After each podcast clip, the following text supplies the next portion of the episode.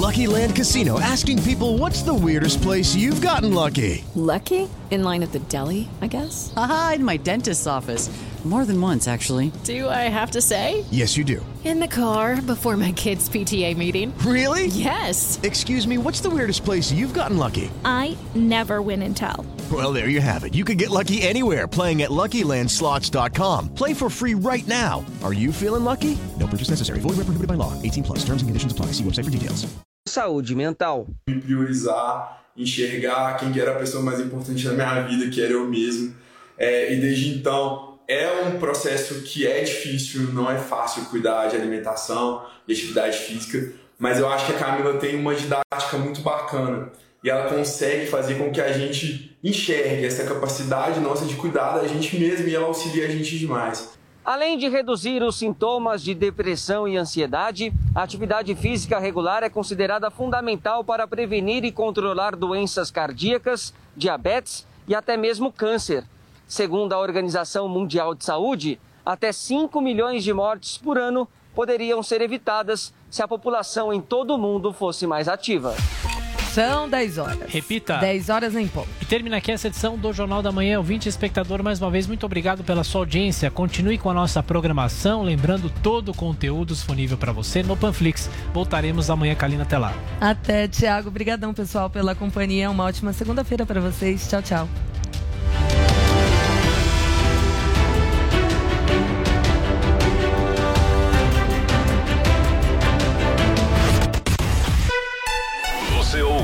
Jovem Pan. Jornal da Manhã.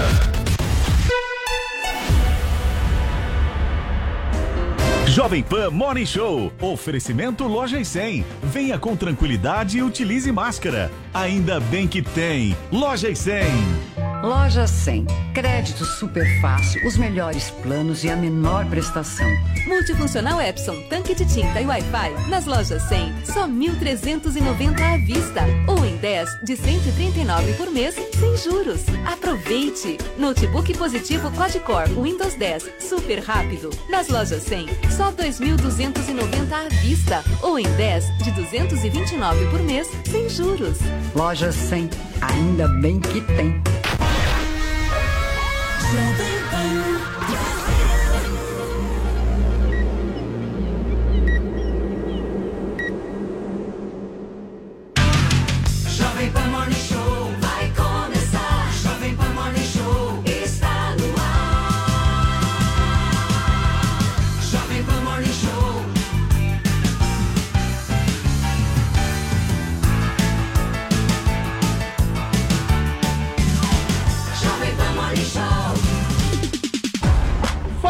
Minha excelência, bom dia pra você que tá ligado, tá acompanhando a programação da Jovem Pan Rádio que virou TV. Começamos a semana, hoje segunda-feira, dia 24 de maio de 2021. Esse é o nosso Morning Show, a sua revista eletrônica favorita aqui na programação da Pan. Seguiremos com vocês até às 11h30, ao vivo no rádio, no YouTube e na Panflix, contando muito, mas muito mesmo com a sua audiência, minha excelência. Tudo bem, Paulinha? E aí, Tudo bem, como é que foi gente? de fim de, hein? Olha, eu consegui descansar um pouco. O Paulo, eu já não sei. Gente, como Paulo tá- trabalhou. É trabalho, Não trabalhou trabalho, nada. trabalho. Eu vi, ele tava comigo. Não, Ele eu trabalho, Matias. Querido, ainda tive que acordar domingo cedo pra assistir uma palestra do Impressionante. Atriles. Nossa senhora. Meu Deus. Não, você Pior sabe que que trabalho. Você sabe eu que falei da sábado. história da liberdade desde a pré-história até o tempo. Joel de Pinheiro. hoje. Sério, isso, isso é insalubridade. Domingo de manhã. Você sabe que sábado eu tava de plantão aqui na Jovem Pan, do nada surge Adrilho Jorge também. Eu tava Ele malhando. na redação. O que, que ele faz aqui de final de É semana? porque ele não tem computador em casa e ele vem aqui usar o da Jovem Pan. Sou pobre. Né? E aí ele surgiu lá, e a gente tava até falando dele, porque ele fez um artigo muito sensível esse final de semana, né? Ah, sobre o, Bruno prefeito Covas, foi- né? foi e a leve. prefeitura Um- um soltou artigo uma leve, nota é. de repúdio, obviamente. E aí, nesse momento que a gente tava falando sobre o Adriles, ele apareceu. gestão, porra. Caramba, como foi agitado esse É, final de semana. Foi, Paulinha. E, e você, Paulinha? Você Olha, tá light hoje? Eu tô, eu consegui dar uma descansada, não é? E ontem estava o quê? Fascinada com uma matéria que vi. Hum. Porque eles estão chegando, se Quem? é que já não estão entre nós. Trilha de investigação, Reginaldo, temos? Quem são, Paulinha? Mas quem, do, do que, que você tá falando? Os extraterrestres. Vocês viram a matéria extensa no Fantástico, maior do que a matéria da CPI, em que tínhamos ali essa. é, basicamente uma verdade agora. Existem sim os objetos não identificados, né? Sim. É verdade. Aquelas imagens que vazaram, o Obama diz que tem sim. Ele não explicou muito o que, que é, o que, que não é, que tipo de informação assim das internas tem, mas o Obama falou pro James Corden que temos sim OVNIs, é verdade, as imagens são reais. Então agora, hoje, na segunda-feira, vocês ouvintes desse programa maravilhoso poderão participar de todo este Morning Show usando a hashtag Cite um OVNI. Né? Eles já existem na Terra? Ah, que lindo! John Williams, a trilha sonora de ET, o meu filme preferido. Olha que bonito! Vem, Adriles, entra na minha bicicleta na cestinha da frente. vamos voar, vamos cruzar a lua e fazer uma foto histórica Tinha que do tocar Morning Show. Independence Day. ah, é. Então. O ET é bonzinho. Mas existe uma É, confusão, será? né? Porque um OVNI não quer dizer necessariamente que, Que se tem trate- vida, que Exato, sei lá. É, eu exatamente. também É que só pensei que as isso, pessoas Vini. acabam associando. Eu conheço claro. vários. Eu aceito fazer uma Olha lá. experiência de abdução sexual pra reproduzir em cativeiro eu e uma, e uma alienígena. Se ela não tiver cara de Ótimo. lagarto, tiver um físico de boa parideira, a gente vai pra Você melhorar a sabe que o método Cara mais comum dos largar. aliens é a sonda anal, né? Eles Não, fazem todo não. mundo que. Meu Deus! Nem com ozônio, Olha, aí não. são aí não. muitas as teorias. É pra reproduzir, é pra melhorar a espécie. Maravilhoso, e um alien, uma alien. Olha, eu tenho certeza que você, como Joel, tem muitas teorias. Você, como Adriles, talvez queira ser abduzido. Então, quero saber aqui, hashtag cite um OVNI. E pode falar dos outros assuntos do Morning pra deixar o pessoal no Twitter perdidão aqui com a nossa interatividade. Paulinha, hashtag cite um OVNI. O que a gente quer é criatividade, né? Sim, montagens, né? Eu já Exato. dei uma dica pra vocês. Eu na bicicleta, Adriles na cestinha, cruzando uma lua, um remake de ET. Muito bem. Vini, quais são os principais destaques desta segunda-feira, hein, meu caro? Olha, Paulo Matias, temos aí a motociata de Bolsonaro no Rio de Janeiro, né? Quase um evento eh, mensal agora do Bolsonaro, né? Promover. Mensal não, semanal. Semanal, todo fim Semanal, de semana. semanal, né? Do Bolsonaro, com muita aglomeração. Tinha muita gente lá no Rio de Janeiro andando de moto com o Bolsonaro. Inclusive, o ex-ministro da Saúde, Eduardo Pazuello, a gente vai dizer quais são as possíveis consequências disso aqui no Morning Show de hoje. Vamos falar de eleições 2022. A gente gosta desse assunto, né, Paulo? Tá discutindo. A gente e eles também, né? Exatamente. Os caras né? estão numa E campanha aí- aberta, né? E vem aí a terceira via. Vem. Vem. Quem? Danilo Gentili, Sérgio Moro e João Amoedo. Os três juntos. Os três juntos. Agora vai. Vai sair um Exatamente. dos três. Encabeçado pelo Gentili.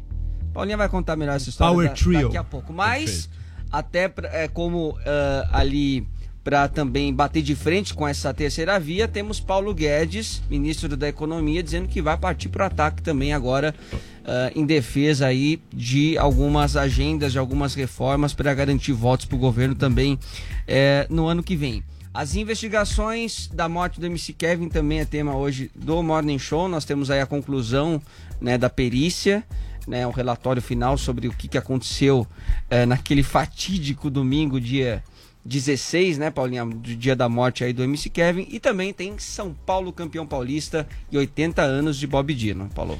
Muito bem. Zé Maria Trindade já está conectado com a gente diretamente de Brasília. E eu tenho uma dúvida, Zé. Você já viu OVNI aí em Brasília?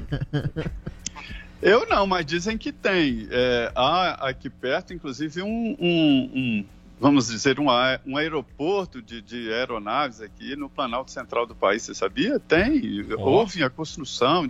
É, chegaram à Gente. conclusão de que aqui seria o melhor lugar pelo ponto estratégico de não sei o quê, as- uma- umas, umas coincidências, e fizeram um campo de pouso de aeronaves aqui no Planalto Central do país, aqui perto mesmo de Brasília. Mas nunca viram descer ninguém lá, não. Estão evitando, né? É. Até os ETs estão evitando Brasília. Pô, Brasília, né? Pois é. Bom dia pra você, Zé. Joel Pinheiro da Fonseca, você tá com a mesma animação que você estava no Jornal da Manhã? Eu sempre venho pra cá turbinado, Paulo Matias, porque o Jornal da Manhã eu descubro todas as notícias do dia e ganho detalhes ali. Daí Eu trago aqui pro Morning e o Adrilles fica sem palavras. Você tá sem para- palavras, Driles? Eu estou com uma canção na cabeça. Eu sei que tem um grande fã meu chamado Supla. E tem uma música dele, um clássico do rock, que ele diz assim: Motocicleta endiabrada que anda por aí, vem me endiabrar, vem me seduzir. Grande supla, homenagem Nossa, boa ao Bolsonaro foi que você fez. Parabéns, querido. Maravilhoso. Bem, vamos soltar então? Solta aí.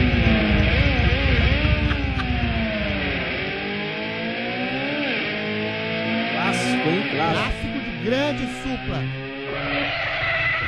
Aí. Cara, vai. Bota no. A introdução é maravilhosa. Só? Maravilhoso. Grande supla. um Supla abraço. adora o Adrilles. Me ama. Gosta bastante do. Gosta Vocês já bastante. discutiram, Adriles? Não, ele falou um pouco mal de mim aí. É outro que não vem, né? Por aí. Cruzo meu caminho. Adriles, é a sua cara essa música.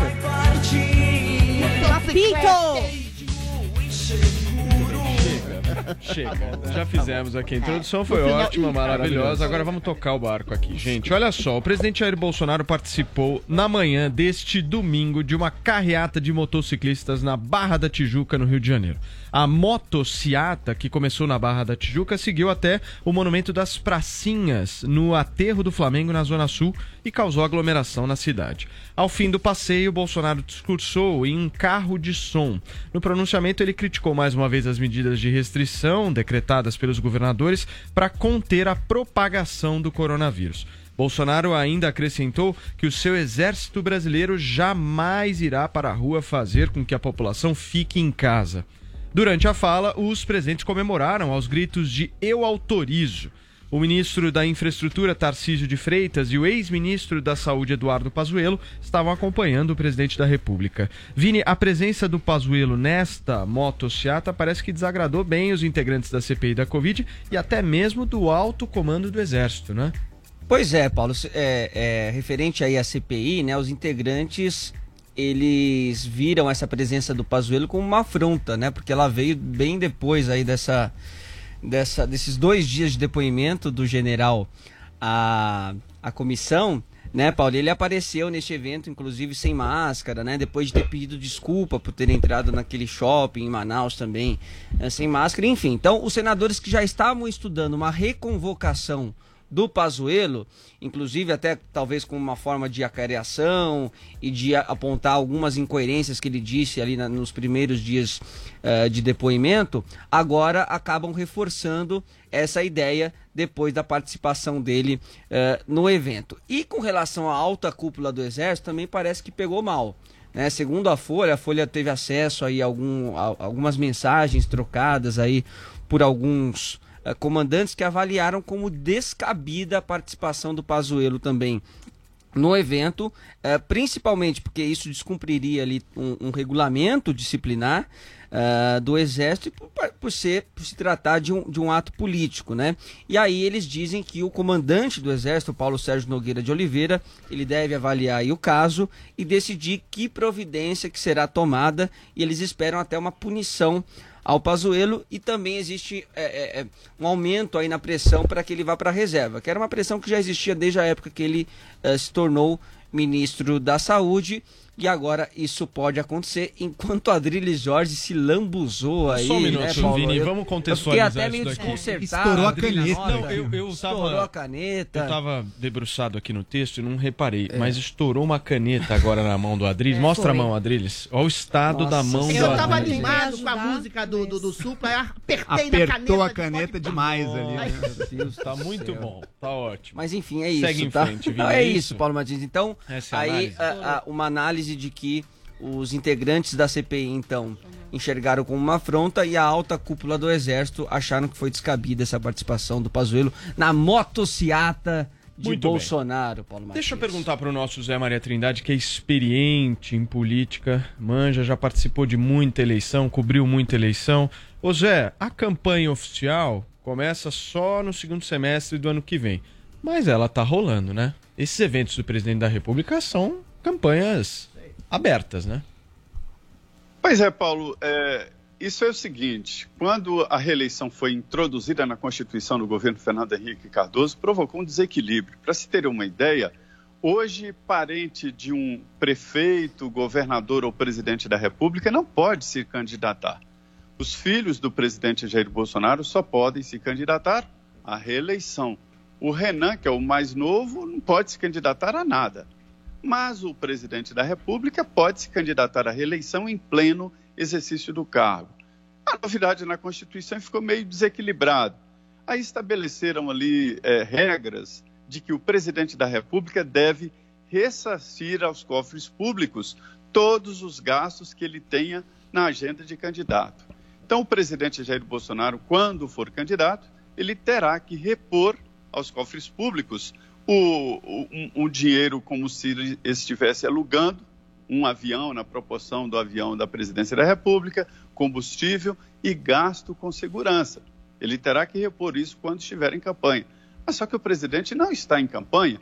Se for um ato de campanha, um ato irregular é crime eleitoral, porque ele ainda não pode fazer campanha eleitoral porque não é candidato.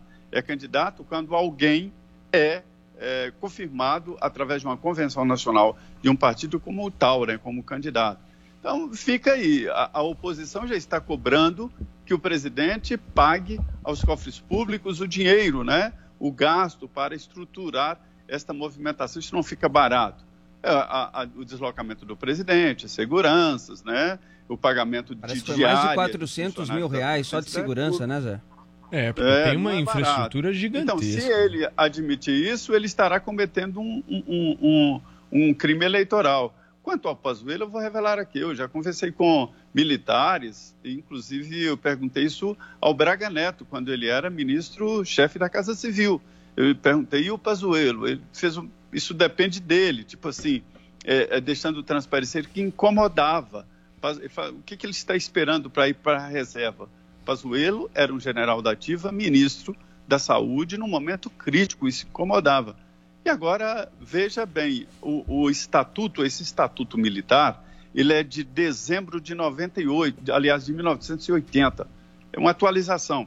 Ele define ali direitos, prerrogativas e desce a detalhes de que o militar tem que ser bom pai, tem que... é, é, veja bem que o artigo 28, irônico, artigo 28, é o sentimento de dever de um militar. E diz lá no inciso primeiro, amar a verdade. Amar a verdade, acima de tudo. O artigo 28, inciso primeiro desse, desse... É uma lei militar das Forças Armadas e que é repetida, em alguns casos, nas polícias militares. E aí Perfeito, gerou esse debate interno lá mesmo, entre os militares, sobre a situação do Pazuello. E ele, a estratégia dele é chegar à quarta estrela. Seria a primeira vez que um, um- um general de intendência chegaria à quarta, quarta estrela. Muito bem, Zé Maria Trindade conosco aqui no nosso Morning Show. Joel Pinheiro da Fonseca. Eu anotei aqui três pontos, que eu acho que esse assunto ele, ele engloba várias Muita questões. coisa, né? muita A primeira é o seguinte: você é a favor da reeleição? Porque o que a gente está vivendo é uma campanha de reeleição, né? A segunda, você é a favor de um general da ativa ou da reserva participar do governo de atos políticos? E a terceira, o que, que você achou da mobilização do final de semana que o Bolsonaro participou? Vamos lá, vou ser breve nas primeiras então. Da reeleição, olha, se eu pudesse voltar lá atrás, eu acho que não deveria ter reeleição, não. Deveria ter talvez um mandato mais longo, não sei. E cinco anos, talvez seis anos, não sei, e sem reeleição, porque politiza demais a presidência da República. Então, o último ano e meio de governo, não é só o Bolsonaro que faz isso, todo presidente acaba se engajando muito na sua própria reeleição aí no, no período final do seu mandato. Então, por isso, acho que seria mais interessante tentar sem reeleição, mas eu não acho também que isso vai fazer toda a diferença para o Brasil. Então, se não tiver o capital político para mudar e tudo, não, também não acho que é um tema que a política deva se debruçar tanto assim. Pazuello já era irregular, já era bastante ruim que um general da ativa, ou seja, que tem função no exército brasileiro, estivesse ocupando um cargo do governo. Mas vá lá, ainda está dentro do que é permitido, embora não, não pegue muito bem, né? não seja de bom tom, digamos assim, porque o exército é uma instituição de Estado. Ele não serve a um governo. Um general, portanto, ele não, tá, não pode estar servindo de um governo. Mas ok, foi, foi ministro do Bolsonaro enquanto general da ativa. Agora, permanecendo general da ativa, indo em manifestação pró-político, não importa que é Bolsonaro, aí podia ser qualquer político, de esquerda, de centro, seja o que fosse. Isso é flagrantemente, diretamente contra o Código Militar e deveria ser punido. Estão falando de, ah, ele vai então para reserva. Isso lá é punição? Vai ganhar o que ele já ganhava agora sem ser mais general da ativa? Isso não é punição. Eu vi aqui no Twitter a cientista Tabata Ganga dizendo o seguinte: Vendo esse caso do Pazuello e lembrando que em 2018, meu cunhado, tenente e professor de história no Colégio Militar, tomou uma semana de prisão porque postou no Facebook que ia votar no Haddad. Por que dois pesos e duas medidas? A punição do Pazuello vai ser só eh, sair da ativa para reserva? Me parece estranho isso. E uma vergonha, uma vergonha para um militar. O Pazuello teve um contraste interessante no governo Bolsonaro. A gente teve militares que mostraram a sua independência. A gente teve militares que mostraram seu serviço acima de tudo ao Brasil. Por exemplo, o ex-ministro da Defesa, que se demitiu junto com os chefes aí das Forças Armadas. Por exemplo, o general Santos Cruz.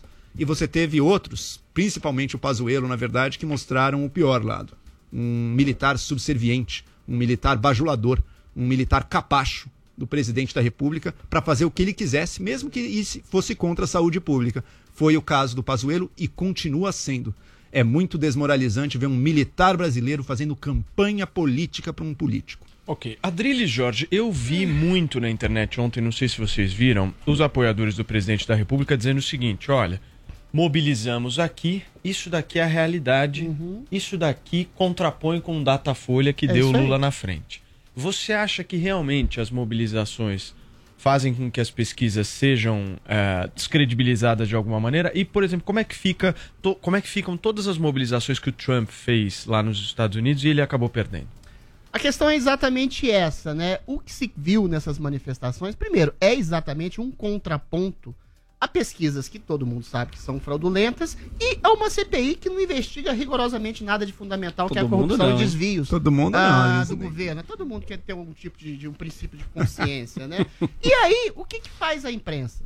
Que faz, que mobiliza uma campanha ostensiva ao governo, que, que faz com que o governo seja responsabilizado por mortes, como todo mundo sabe, que o STF tolheu suas, as suas possibilidades. Ela joga exatamente numa questiúncula banal, a questão de um código militar completamente ultrapassado, que eventualmente não deixaria o, o, o general da ativa se mobilizar em favor ou desfavor de um governo. Eu acho isso absolutamente patético. O Pazuello foi transformado e alçado em um herói inadvertido pela CPI, porque respondeu com firmeza todas as questiúnculas banais que lhe foram feitas de maneira objetiva. Foi um militar ah, que fez exatamente um trabalho muito bem feito de logística, de projeção, de distribuição de vacinas. Não foi subserviente, foi exatamente hierarquicamente subordinado à presidência da República. E o Bolsonaro está fazendo o que ele realmente deve fazer. Está aglutinando multidões, está exatamente traduzindo um apoio manifesto popular gigantesco, não sei se suficiente ou não para ganhar uma eleição, mas para fazer frente a toda uma mobilização ah, que une imprensa, mídia, artistas, parte do legislativo, judiciário, ou seja, e entidades globalistas que chamam ele de assassino, de genocida, que falam que ele é um ditador, que está fazendo uma devastação incontinente da mentira, uma série de eventuais e concretas e absolutas mentiras, e ele percebe que a, único, a única tipo de, de- manifestação que ele tem de apoio ah, concreta é exatamente o povo, né? E aí ele fala.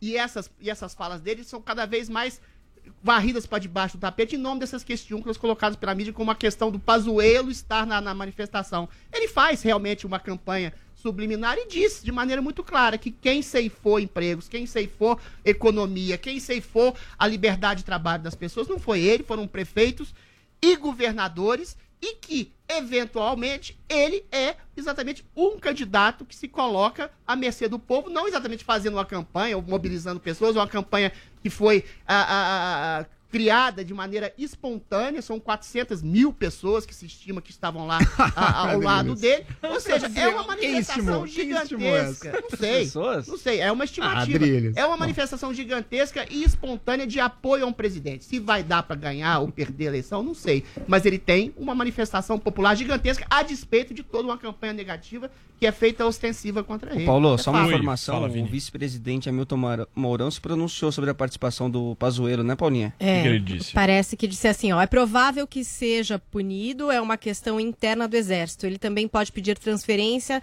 para reserva e aí atenuar o problema. Ele disse a jornalistas ao chegar à vice-presidência da República nessa segunda-feira. Ô Zé, Exército é coisa séria, Ô né? Zé, não gente? tem uma questão que ele seria adido de algum ministério ou secretaria, que ele ainda estaria estabelecendo uma função burocrática dentro do governo, ou seja, ele poderia fazer uma manifestação para o governo nesse sentido? Eu ouvi uma coisa nesse sentido hoje. Não, ele está no exército. Voltou para a tropa, está exercendo um papel de secretário, de, de, de assessor, mas no comando é uma função militar mesmo, né?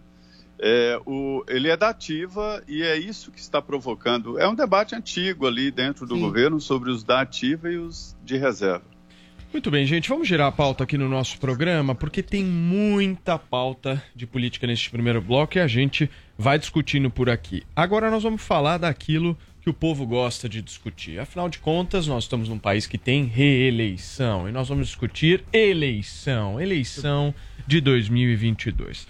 Apontado como uma possibilidade de terceira via na disputa entre Lula e Bolsonaro, o humorista Danilo Gentili parece que está se animando bem com a ideia e já tem até nomes para a chapa presidencial, né, Paulinha? Pois é. Seria humorista ou seria candidato? Eu não sei. Mas o Danilo Gentili foi parar nos assuntos mais comentados do Twitter nesse final de semana, quando é, convocou aí pelo Twitter João Amoedo e Moro, Sérgio Moro, para botar ordem nesta bagaça. Foi assim que o Danilo colocou. Então ela- ele pôs ali. E aí, arroba João Amoedo Novo e arroba SF Moro, vamos nos reunir e botar ordem nessa bagaça. Ao que Amoedo rapidamente respondeu, para ontem.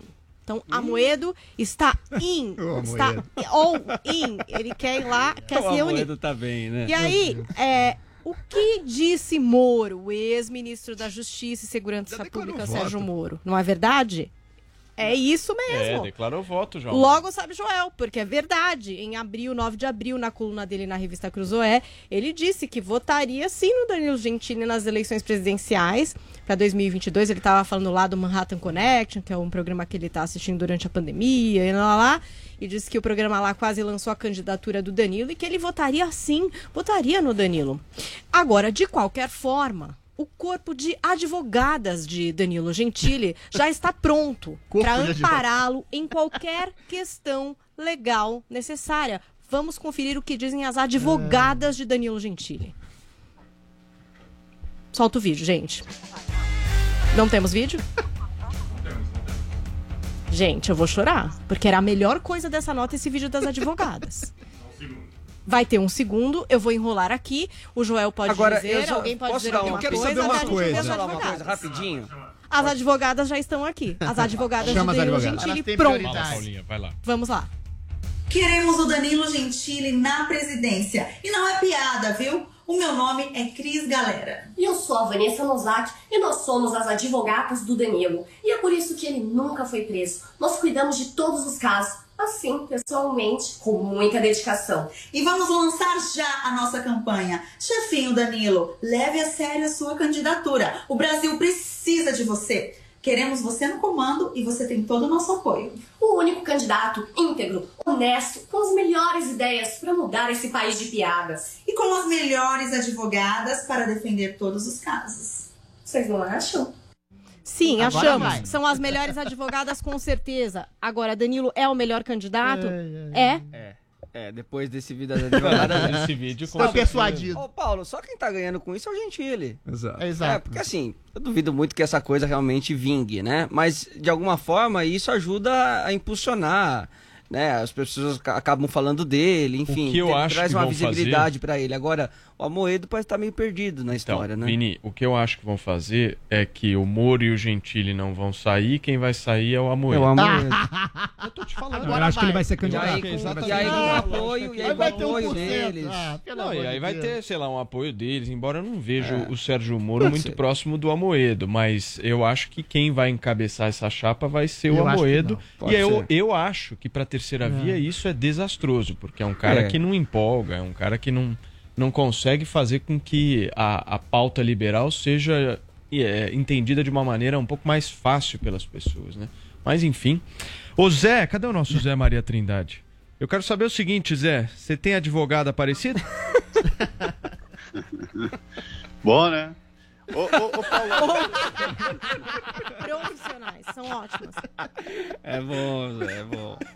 Zé, Não, o é que, que que você tá pode. achando Eu- aí eu- dessa movimentação? eu Que- já- ô, ô, Paulo, é, numa CPI aqui, é, a assessora do, do Ciro Nogueira vazou um vídeo de sexo dela, ela foi demitida em plena CPI. Então eu já cheguei à conclusão que aqui roubar pode, não pode é falar de sexo, aí não pode. Aí é um Aí negócio complicado. Então advo- o corpo de eu advogadas não faria sucesso por aqui. Ô Zé, É, desses sobre essa- três, você acha que quem vai ser o, o cabeça de chapa? Olha, Paulo, o- a conversa aqui sobre a segunda via, veja bem, já está tão. O, o pessoal está tão desistido que já pensam até para depois. É o caso do PSDB, já está estudando eh, lançar um candidato, o DEM eh, quer eh, antecipar o lançamento logo do Mandetta e tal, já pensando na, na outra eleição, né, não de 2022. Há aqui um entendimento de que já houve uma polarização entre Lula e Bolsonaro e eh, esta é a situação. A, a a tal segunda via, essa avenida de centro, não empolgou, não tem um nome, aquela velha frase. Quem tem seis nomes não tem absolutamente nenhum. Ninguém empolgou. Então, já estão contando por aqui e os governadores e candidatos já estão eh, procurando ali entre Bolsonaro e Lula. Eles precisam eh, levar a campanha adiante. É esse o quadro. Adriles, você acha que o Danilo vai ou o Danilo não vai? Eu acho que ele vai. E eu acho que ele Vai não tem nada. você acha? Acho, acho, sinceramente, acho que ele não tem rigorosamente nada a perder. Ao contrário, só tem a ganhar. Se não der certo, se for uma experiência desastrosa, vira uma piada. Ele se coloca como comediante. Eu estava fazendo uma campanha contra o establishment, gozando de políticos, gozando do sistema sociopolítico Você não acha que brasileiro. isso ajuda Eu o acho que ele tem- Ele- não, Eu é acho, claro. que ele, eu acho que ele tem o que perder. Eu acho que não tem rigorosamente nada. Ele tem a visibilidade do programa dele. Ele é um cara Mas depois extremamente ele se respeitado por O Silvio virado vai adorar político. isso. Ele vai se colocar Ele não vai político. ganhar. Ele vai Olha. se colocar. Atualmente, eu não sei. Política Tudo pode brasileira, Eu não acontecer. de nada. Eu acho que contribui para a candidatura do Lula, você não acha, Adriles? É isso, eu ia falar exatamente isso. Ele se coloca como piada pronta, ele se coloca como comediante, ele se coloca como candidato anti-establishment, aquela velha história do anti-establishment.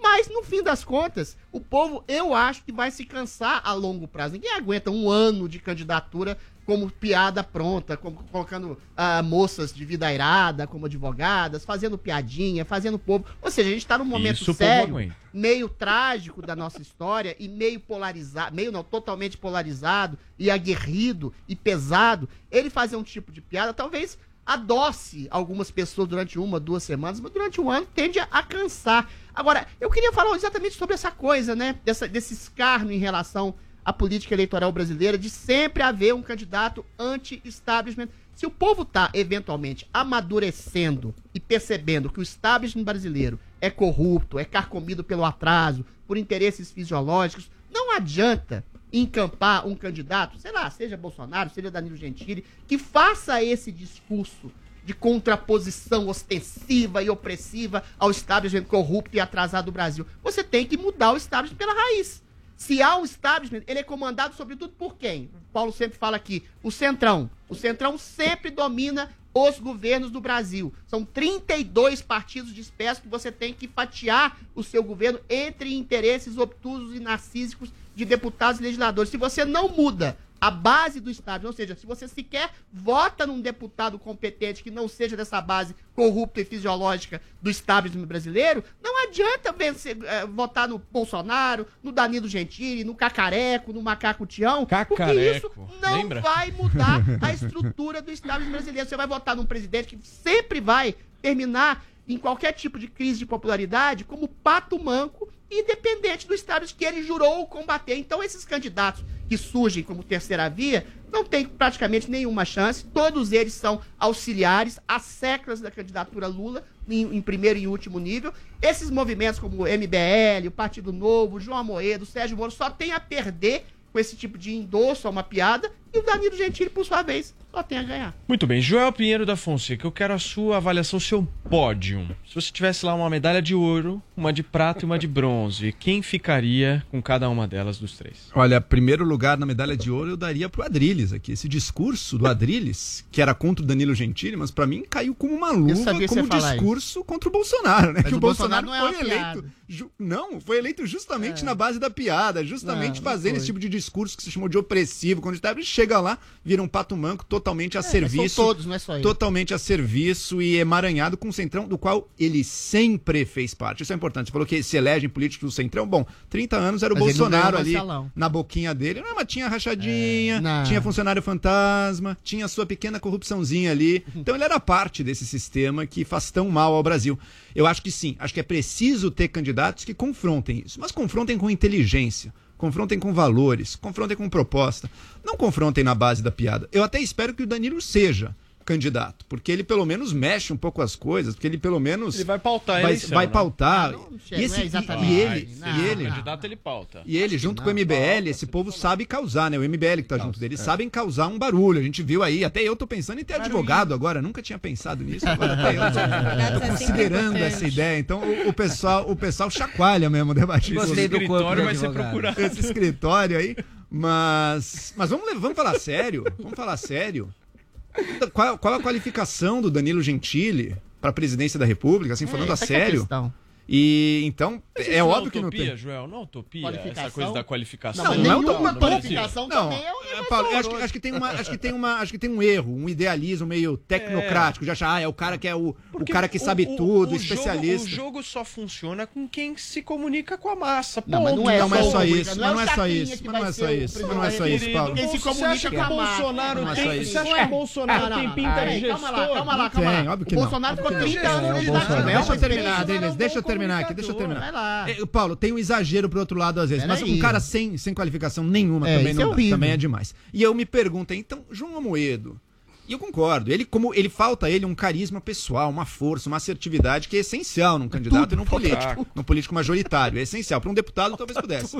Não, tudo não sei, ele tem um preparo. Ele tem um preparo, mas falta essa assertividade, essa coisa de bater na mesa e tudo e chegar e passar confiança Tipo, pra Bolsonaro, população. agora, pô! Só que o Bolsonaro e o Gentili têm isso, mas são vazios. Olha o estrago que tá fazendo o governo Bolsonaro. É. Então não dá pra acreditar nesse tipo de coisa. E eu me pergunto, o que, que a Trágico. Moedo, o Sérgio Moro querem com isso? Eles querem tirar, eles vão tirar a própria seriedade e não vão chegar muito longe com isso não, porque não é o perfil Você deles, que é não é o que eles são. eles isso? Eu acho que sim, porque de- deixa de ser sério.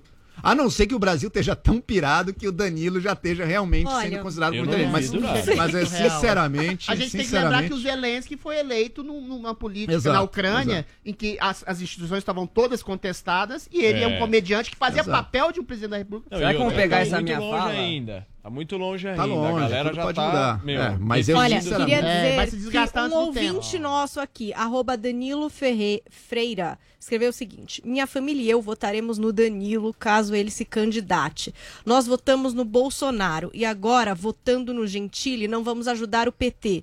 Porque caso o Danilo não se candidate, não votaremos em ninguém.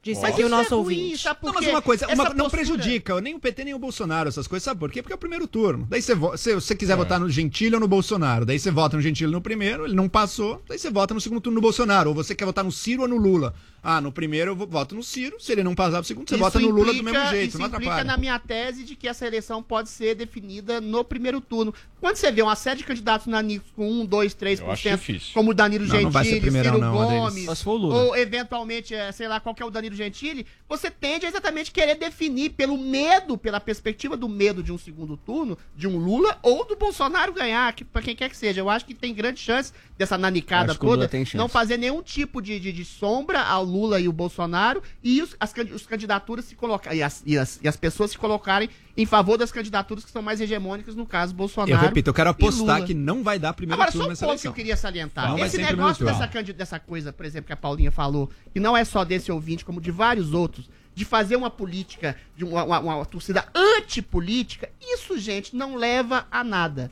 O establishment sempre vai se antepor a qualquer tipo de candidato que se colocar contra o establishment. É um, é um, é um discurso muito afetivo e muito sedutor do ponto de vista do eleitorado, mas ele é nulo. Porque o establishment é que comanda o país. A gente vive num semi-parlamentarismo em que o presidente, se não aglutinar os interesses fisiológicos do legislativo e até hoje em dia do judiciário, ele não governa. É o que está acontecendo com o presidente Bolsonaro. Ele está sendo sufocado pelos interesses do Centrão. Se os interesses do Centrão vão ser bons ou maus para o país, eu não sei. Eu Mas acho. eventualmente Agora, quem manda no vamos- país é o Centrão. Não adianta votar só em presidente. Então, não sabe o que eu colocaria? Esse é um ponto importante, porque eu Não acho, adianta. que, eu acho que as pessoas já perceberam que aquele simples discurso de É, renovação. não cola de Você se rende no dia Eu 2. quero privatizar, eu quero reduzir mordomia, eu quero isso, eu É, quero e o aquilo. Tudo bem, muito legal, acho ótimo.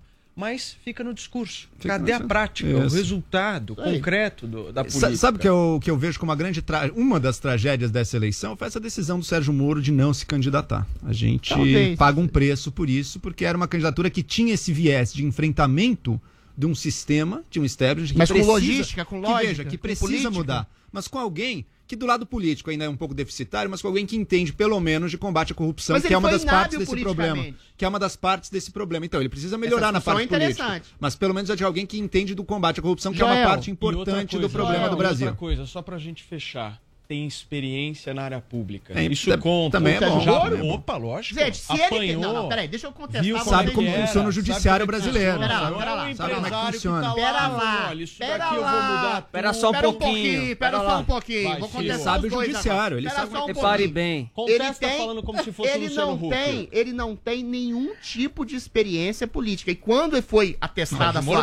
Público, calma, público, gente, político. a sua Isso. experiência política na gestão é do Bolsonaro como ministro foi um desastre. Ele não tem visão holística. A questão é negociar com um Congresso que tem interesses fisiológicos, narcísicos, fisiologistas, para conseguir Sérgio Moro- aprovar reformas. o Sérgio Moro é um não tem experiência viu- nenhuma Não, nessa. não, Mas se ele tivesse peraí, aliado a peraí, políticos Combate de à corrupção experiência. no judiciário é uma coisa, combate à corrupção no tá misturando as executivo Você é misturando, outra Adriles, coisa. tá misturando as É coisas. Se ele outra vier aliado à política- o Adriles pegou misturando agora a inabilidade política do Sérgio Mas é o Moro. principal de um presidente. É óbvio que não. Lógico além, que é. Além da questão política, o cara que tá sentado lá precisa entender que a máquina pública é engessada, travada, Mas você que ele vai não vai é conseguir. político. Não, Tem que ser não, político. você Adriles. precisa entender de máquina pública. O Sérgio Moro teve o exemplo dele colocado na prática. Mas foi a, a ministro. negociação dele para é completamente diferente da experiência Mas- de um Amoedo. O Mas a, não governou a nada. experiência política Não que sabe ele não. nem o que Presta que rola atenção. na área a pública. experiência política para ele desengessar essa máquina pública tem que ser uma negociação política com o Congresso Eu e entendo, o Paulo, Judiciário. E entendo. ele não teve, ele demonstrou não ter, foi inábil Ele não, politicamente. Adriles, nenhum Bolsonaro. candidato reúne tudo. Se ele não tem uma Claro. parte, ele precisa estar unido a outros que tenham essa parte. Mas o Sejam principal é bons habilidade e sérios. Não é a única coisa. É, é o principal. Simbolizar e é representar única valores coisa. que a população quer. Ter o conhecimento de Bolsonaro alguma teve área. É, Uma parte disso tinha, mas a parte política dele era zero. Os valores, na minha opinião, são detestáveis, mas beleza, a população quis. E tá lá falhando, tá lá fracassando Vamos- no que ele próprio prometeu. Vamos Deixa, lá. deixa, eu, deixa eu seguir aqui, porque a gente tem mais uma pauta bem legal do Paulo Guedes para falar, mas antes eu queria agradecer a participação do nosso Zé Maria Trindade conosco aqui no nosso Morning Show. Zé, ótima semana para você, bom trabalho e a gente se vê amanhã. É, não, não, não tem um, um- um- formulário e nem uma fórmula para definir o que é um bom presidente da República, não. Daí a necessidade da política. Isso aí, muito obrigado, Paulo. Muito bom dia, bom dia a todos. Boa semana. Vamos lá, decolou a semana. Valeu, Zé, abração para você. Olha, gente, por falar em eleição, aqui o ministro da Economia, Paulo Guedes, deu uma entrevista à Folha de São Paulo nesta segunda-feira e anunciou a criação de medidas que busquem melhorar o ambiente eleitoral do governo para 2022. Vini, a estratégia é partir para o ataque. É isso? Partir para o ataque, entre elas a criação de um fundo social alimentado por recursos de privatizações. Ele admite que a agenda liberal reduziu um pouco devido a algumas circunstâncias políticas, mas que tem o prestígio do Bolsonaro, que não vai ceder às pressões. Inclusive, Paulo, o, Guedes pode ser um desses exemplos que você está falando, de, de alguém que entrou com essa ideia, né, de que a máquina pública é engessada, mas meio que entrou no jogo, Sim. né? Aceitou ali a entrada de alguns personagens do Centrão para poder fazer a política, né? E os próximos meses, é, diz ele, serão de teste também para o governo não cair no discurso de que adiar reformas garante voto. E eu vou pedir para nossa produção soltar só a nossa arte 3, onde ele lamenta a, a- que a questão da campanha eleitoral já tenha começado, mas diz que a estratégia vai ser o ataque. Olha só o que ele fala. Abre aspas. Nós jogamos na defesa nos primeiros três anos, controlando despesas. Agora vem a eleição, nós vamos para o ataque. Vai ter Bolsa Família melhorado, bônus de inclusão produtiva, bônus de incentivo à qualificação, vai ter uma porção de coisa boa para vocês baterem palma. Tudo certinho, feito com seriedade, sem furar teto, sem confusão. São as promessas de Paulo Guedes. Muito bem. Queridos, vou pedir para vocês serem bem breves. Ok. Joel, um minuto para comentar essa fala do Paulo Guedes. Nessa entrevista, o Paulo Guedes voltou ao que ele já falou antes também, né? Que antes o Bolsonaro era 99% alinhado. Agora tá lá nos 65%. Daqui a pouco dá uns 30. Daqui a pouco é 20. E olha as promessas do Paulo Guedes, são mais gastos. Gastos sociais são importantes. Não estou dizendo que não são, são importantes. Mas fica claro que aquela agenda de antes foi totalmente cooptada, né? Esses dias passou no Congresso a tal da privatização da Eletrobras.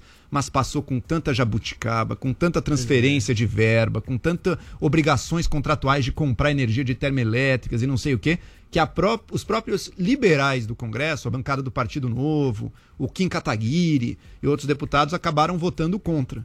Então, a parte mais liberal de agenda, o que era o, o Paulo Guedes, o posto Ipiranga, isso já está ou esquecido ou cooptado. Eu me pergunto o que, que ele continua fazendo. Quer dizer, eu sei o que ele continua fazendo ali. É uma questão de vaidade, de querer estar ali aparecendo e tudo. Mas que alguém acredita que realmente coisas muito relevantes vão vir, tá cada vez mais sendo refutado pela realidade. Um minuto, O Adrilis. Guedes fala uma coisa muito importante nessa entrevista, que os liberais sempre foram uma abstração no Brasil, que eles são hábeis em, em propor ó, soluções, mas são completamente inábeis na comunicação. é. E isso é exatamente por uma cultura estatista que vem desde Getúlio Vargas no Brasil, né? A questão do o petróleo é nosso, essas empresas são propriedade do Estado. Isso foi diluído e destruído ao longo do tempo, principalmente na época do mensalão e do petrolão, em que as pessoas percebem que estatais como a Petrobras, na verdade, não são do povo, elas são centros de propinoduto para dar exatamente dinheiro para político ladrão, para lotear cargo, para dar emprego para político vagabundo, para filho de político vagabundo, ou seja, uma série de cabedais, cabide de emprego e de corrupção, os focos e centros de cooptação e cooptação ah, do executivo para o legislativo, uma coisa horrorosa. Então, essa comunicação tem que ser mais efetiva e, sobretudo, dialogar com a popula- população, mais uma vez, que o bem. establishment do legislativo é quem emperra. Durante um ano a gente viu lá o, o Maia falando que tinha que salvar vidas, salvar vidas, não fez nenhuma reforma, sentou em cima da- das reformas, sentou em cima ah, da- das propostas de melhoria do país, não salvou nenhuma vida e tudo ficou parado por causa não do executivo, mas do legislativo que tem interesses fisiológicos Ok. e, e, em geral tem que ser empurrado pelo executivo. Ok, Adrilis pela Paulinha, como é que tá a nossa tag? Tá bombando, hein? Olha, Sítio está OVNI. maravilhosa e tem muitas montagens de OVNIs, objetos voadores não identificados. Hashtag Cite um OVNI, participe com a sua opinião e com brincadeira e alto astral nessa segunda aqui no Morning Muito Show. bem, nós temos mais de 32 mil pessoas nos acompanhando agora na transmissão do canal do Morning Show no YouTube. Muitíssimo obrigado à nossa audiência, a todos que nos acompanham sempre de segunda a sexta aqui na PAN. E eu não poderia deixar de pedir para você dar uma checada se você está inscrito no nosso canal. Clica no sininho para receber todas as notificações, deixa o seu like, comenta um elogio, manda um coraçãozinho. Ou se você quiser xingar também, fica à vontade. Eu vou para um rápido intervalo comercial e daqui a pouquinho a gente volta vamos tomar um café, né? É isso. É isso? Isso. Reginaldo, daqui a pouquinho, hein? Estaremos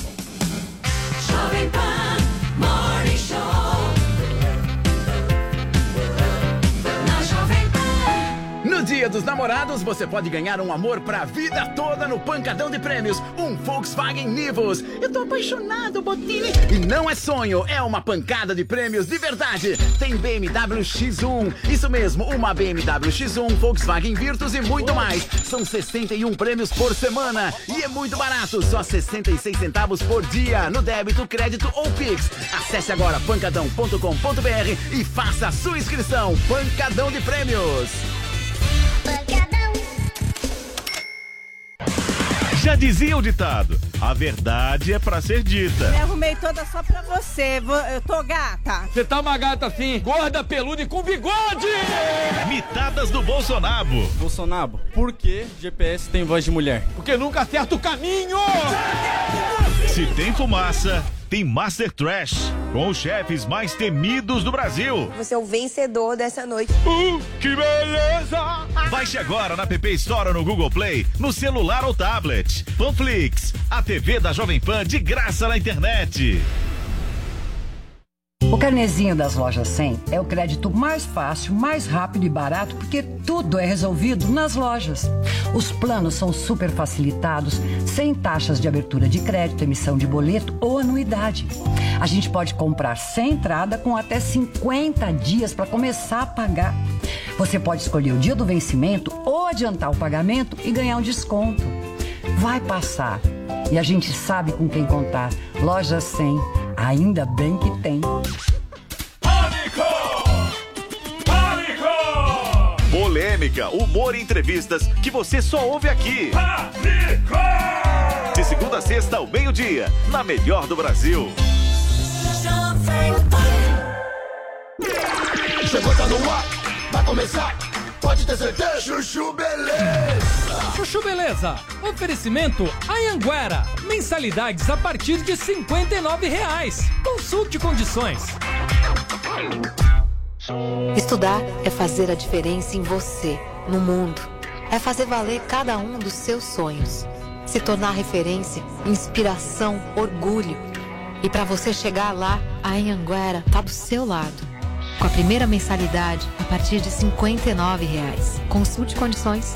Porque quando você estuda, conquista seu lugar no mundo e novas oportunidades se abrem. Para você poder. Inscreva-se já em anguera.com. Sandra, meu nome é Sandra. Gente, e eu agora que vou ter que usar óculos? Não, falar sério, né? Por oftalmo, ele falou que eu vou ter que usar óculos para leitura. Eu falei, de jeito nenhum, né? Acabei de fazer uma plástica no nariz. Não vou usar mesmo. Depois vai ficar tudo marcado, negativo, né? Não, fora que envelhece, né? Aí o meu marido falou, Sam, é só pra leitura? Eu falei, então tá, né? Se é só pra leitura, então não vou mais ler. Pronto. Desisto da leitura. Não vou mais ler. Agora minha vida vai ser só Netflix e pronto. Adeus, livros, né? Foi uma fase da minha vida que passou. Foi legal, mas passou, sabe assim? Leitura agora é uma página virada da minha vida. Fora que se a gente parar pra pensar, hoje em dia, ninguém precisa ler, concorda? Não, porque livro, se for bom, eles adaptam pro cinema, né? Revista acabou, haja vista abriu, né? Coitada. Jornal impresso também, tá nas últimas, né? Fora que é sempre notícia de ontem. Internet celular, eu dou um zoom na tela e pronto, né? Tá resolvido. Agora, o único problema mesmo, posso falar? É cardápio de restaurante, né? Que aí é mais difícil, concorda? Apesar de que eu sempre posso copiar o prato do vizinho, né? Ou também eu posso tirar uma foto do cardápio e dar um zoom também que super funciona, né? Aí o Rô falou, Sam, e se você tiver sem bateria no celular? Eu falei, amor, se eu tiver com o celular sem bateria, eu nem saio de casa, né? Ah, parece uma louca, né? Não, sério. Existe alguém que sai hoje de casa sem celular? Não tem, né? Não, no mínimo um Apple Watch, concorda? Sandra, meu nome é Sandra. Chuchu Beleza. Quer ouvir mais uma historinha? Então acesse youtube.com barra chuchu beleza.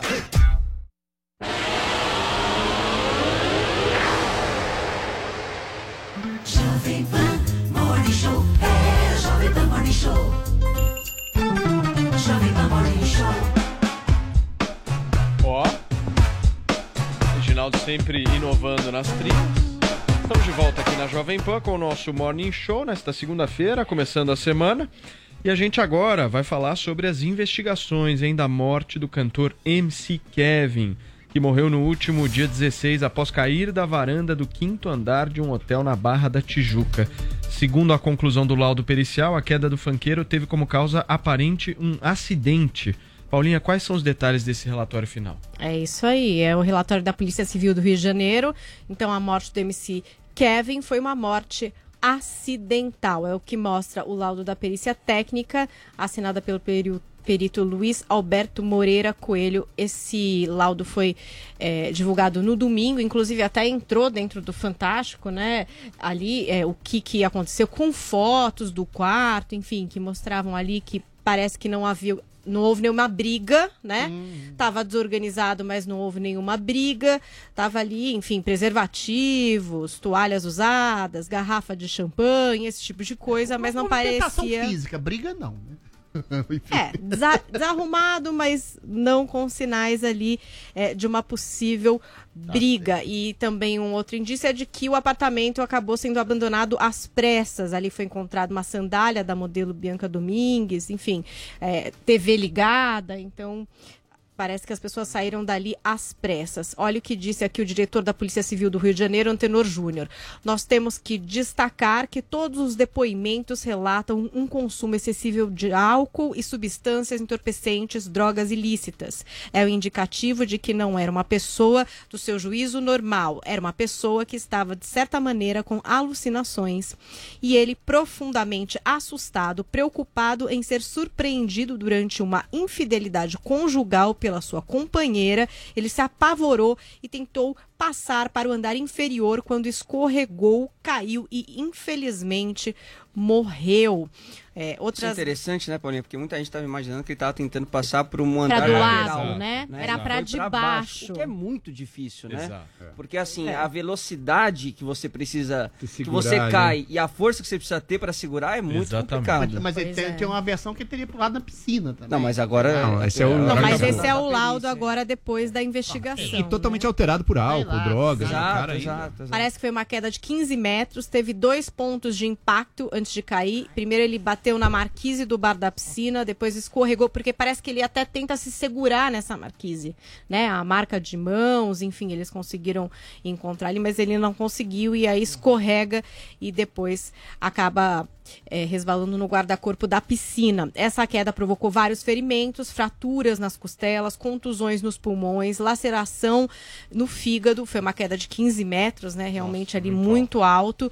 E a causa da morte é o traumatismo craniano e hemorragia cerebral, mas que agora, é, diz aí, de acordo com todas as provas testemunhais, leva a entender que foi mesmo um acidente. Agora, ontem a gente teve uma matéria bastante extensa no Domingo Espetacular do Roberto Cabrini, que trouxe entrevista com partes envolvidas aí nessa questão da morte. Quase né? uma cariação, né, Paulinha? Pois é, a gente tinha ali a presença da esposa da Deolane, a gente tinha também a Bianca Domingues, que é essa acompanhante, né, essa Modelo. garota de programa, e também, a, o, e também é, um outro, que é o Jonatas, ou Jonathan. Fiquei em dúvida, porque às vezes falam Jonathan, às vezes falam Jonatas, mas é um dos amigos.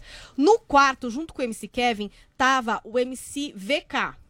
Eram dois que estavam no quarto. Com né? as meninas. Com a menina. Com a Com menina. a Só única. com a Bianca. É, a história é bem extensa a matéria, mas a história é basicamente assim. Eles estavam na praia, o MC é, Kevin, ele tinha brigado com a esposa, a esposa tinha subido, foi dormir. E ele ficou com os amigos. Vamos fazer um surubex. Acharam essa menina bonita tal, começa aquelas conversas, resolvem ir com a menina. Legal. Aí a- primeiro vai a menina e o, Ke, e, o, e o outro, e o VK, meio que pra disfarçar, pra não perceberem que o negócio era com o Kevin. Com o Kevin. Aí vai o Kevin também.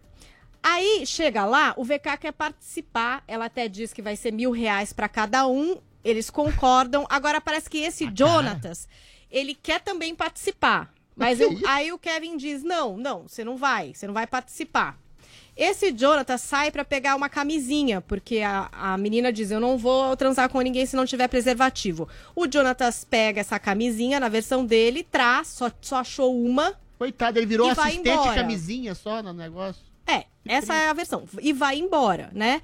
E aí ficam os dois lá. O que diz o MC VK? A gente tem um, um, tem um print aqui do depoimento do VK que diz assim, ó. Eu recebi uma mensagem de Gabriel informando que a Deolane estava perguntando sobre o Kevin. Preocupado que Deolane descobrisse, eu disse a Kevin, vamos tomar cuidado, vai moiar, vai nos complicar. Diz que ele falou isso, mas assim, o que que acontece? Ele fala que ele não fica fazendo pressão, que ele fala isso e vai tomar um banho.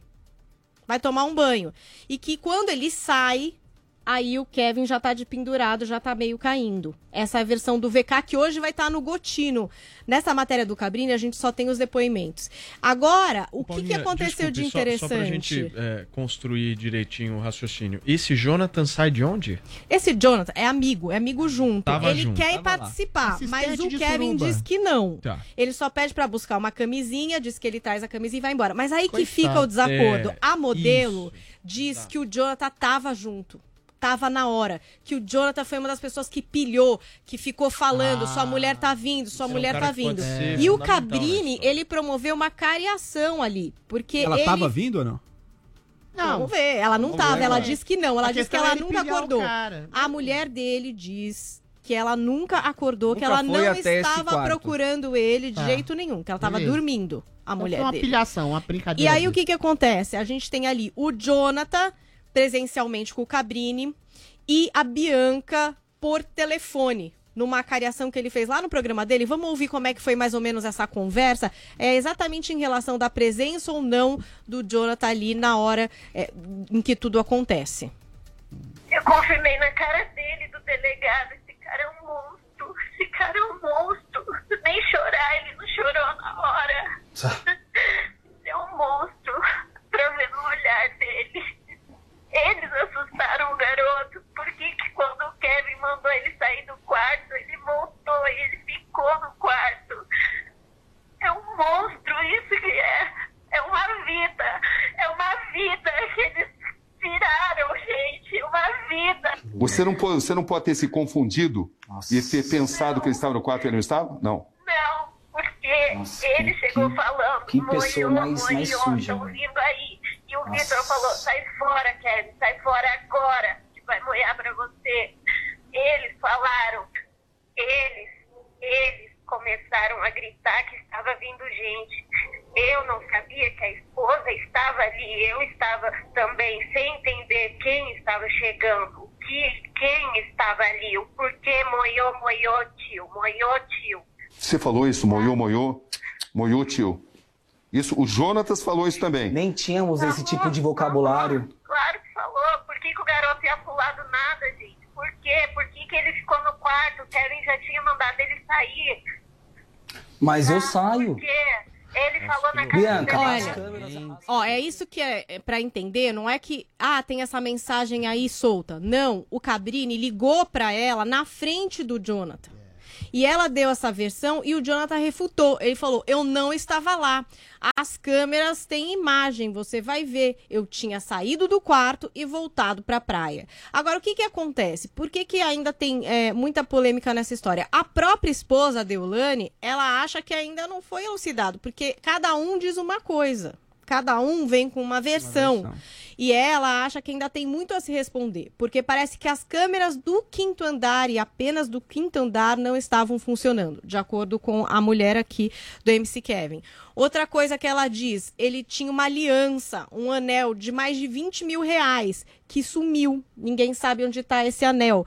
É uma coisa que ela fala que ela também gostaria de saber a resposta sobre isso. Então, assim, ela Pergunta. não está satisfeita Eu ainda com uma- essa apuração. A mulher do MC Kevin. Ela acha que ainda tem muito a ser dito, que ela quer ainda saber direito que história é essa. E a Ah. própria modelo, ela tá sendo acusada de fazer parte de um plano, veja como, né? Daí já é a imaginação. É, mas tá sendo, tá sendo perseguida e tal. Até por isso que ela falou com o Cabrini, porque ela falou que ela tá atribui sofrendo ameaças tem, de que ela fazia parte de um complô É. pra que alguma coisa acontecesse Eu acho curioso, estão a- a- é discutindo? que é muita versão para um acidente. demais né, pro pro acidente, Sabe é um qual é o acidente. problema? Só que esse Pelo amigo, de ele Deus. seria é, incriminado em alguma Exato. coisa É, se é, O é ponto Então, é essa é toda a pergunta. É, Toda a questão é a seguinte: tá cada um querendo dizer eu não tive nenhuma culpa disso. Ninguém No sentido culpa, de que eu não pilhei ele à toa. Não.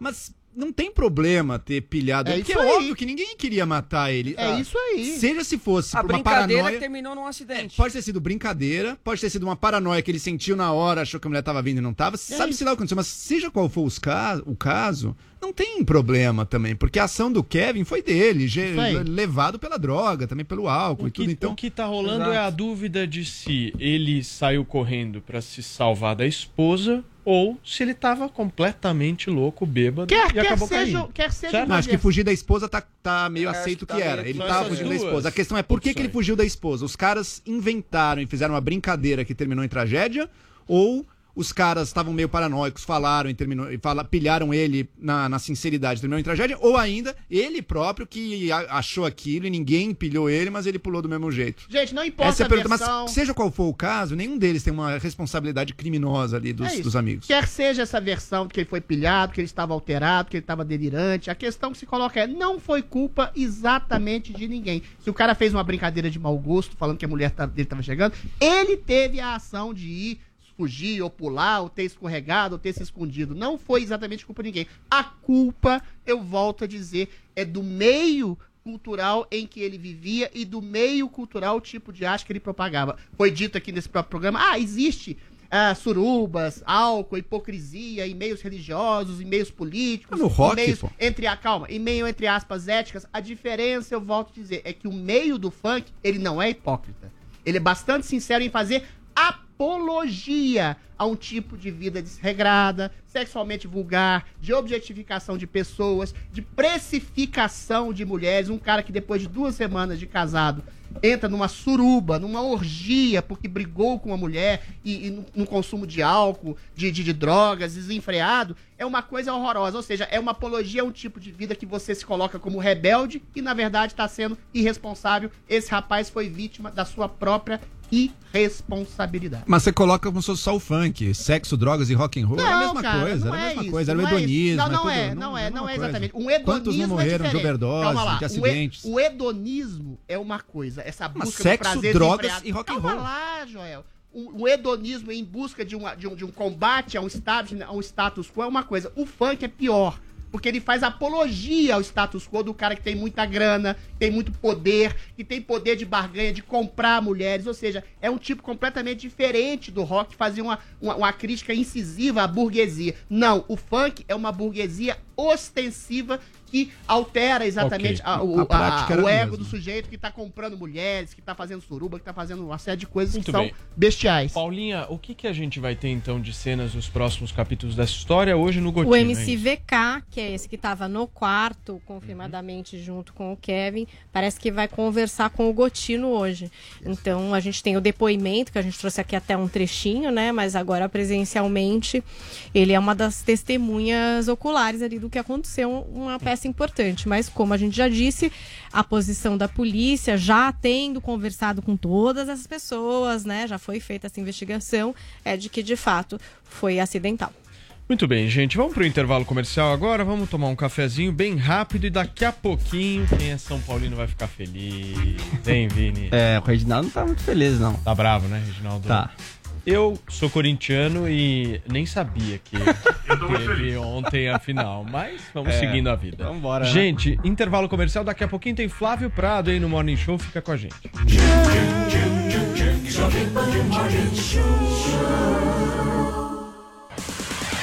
Você já baixou o Panflix? Com ele você assiste o seu programa favorito onde e quando quiser. Eu sou o quê? Eu sou o quê? Quer conferir as mitadas do Bolsonaro? Bolsonaro, o que, que você acha que um homem precisa pra namorar comigo? Ele precisa de coragem, astigmatismo e miopia. Baixe agora na App Store ou no Google Play, no celular ou tablet. Panflix, a TV da Jovem Pan de graça na internet. Há transparência nas constituições? Corrupção na pandemia? Mito ou realidade? Como andam as investigações dos governos estaduais e municipais? Hoje, nove e meia da noite, o ministro da Controladoria Geral da União, Wagner Rosário, vem ao programa falar sobre essas e outras polêmicas. Augusto Nunes comanda o Direto ao Ponto. Para assistir, baixe agora Panflix na sua loja de aplicativos. É grátis. Nas lojas 100, a entrega é cortesia e a montagem de móveis também é cortesia. Roupeiro Arapongas, três portas e três gavetas, branco ou rústico. Nas lojas 100, só 750 à vista. Ou em 10, de 75 por mês, sem juros. Aproveite! Smart TV Filco LED 4K 58 polegadas. Nas lojas 100, só 3.690 à vista. Ou em 10, de 369 por mês, sem juros. Loja 100, ainda bem que tem. No trânsito, estamos todos na mesma pista. Tudo está conectado, interligado. Os passos de cada pedestre, o pedalar dos ciclistas, a energia dos corredores. Somos um só. O Volvo XC40 Recharge Plug-in Hybrid entende isso. Sua tecnologia City Safety, com detector de pedestres, emite alertas e aciona o freio automaticamente para evitar colisões. Volvo XC40 Recharge Plug-in Hybrid, pela segurança de todos. No trânsito, sua responsabilidade salva vidas.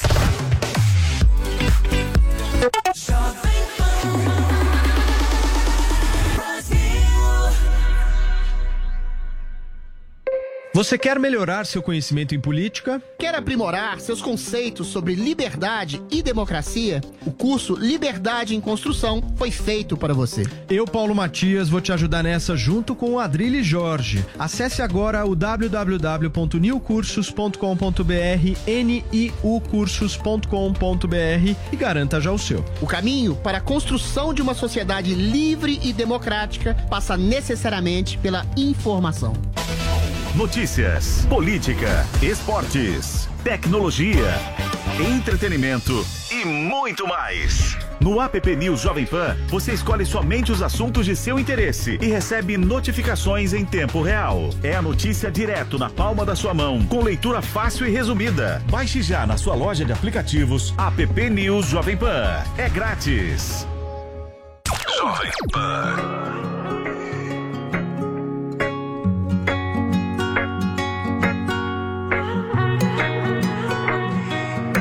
Hoje eu perguntei pro tempo quanto tempo ainda falta pra você voltar.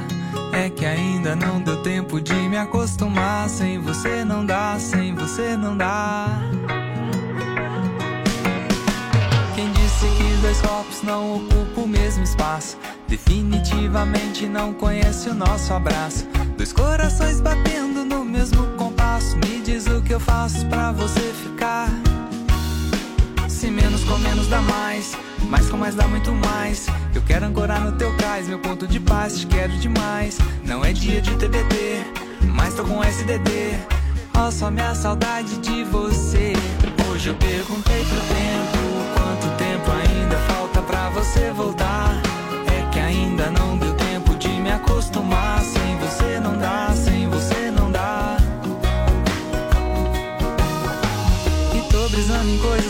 Horário não permite. Uma taça de vinho só pra começar o que vai terminar na suíte. E assim fica fácil escrever um hit.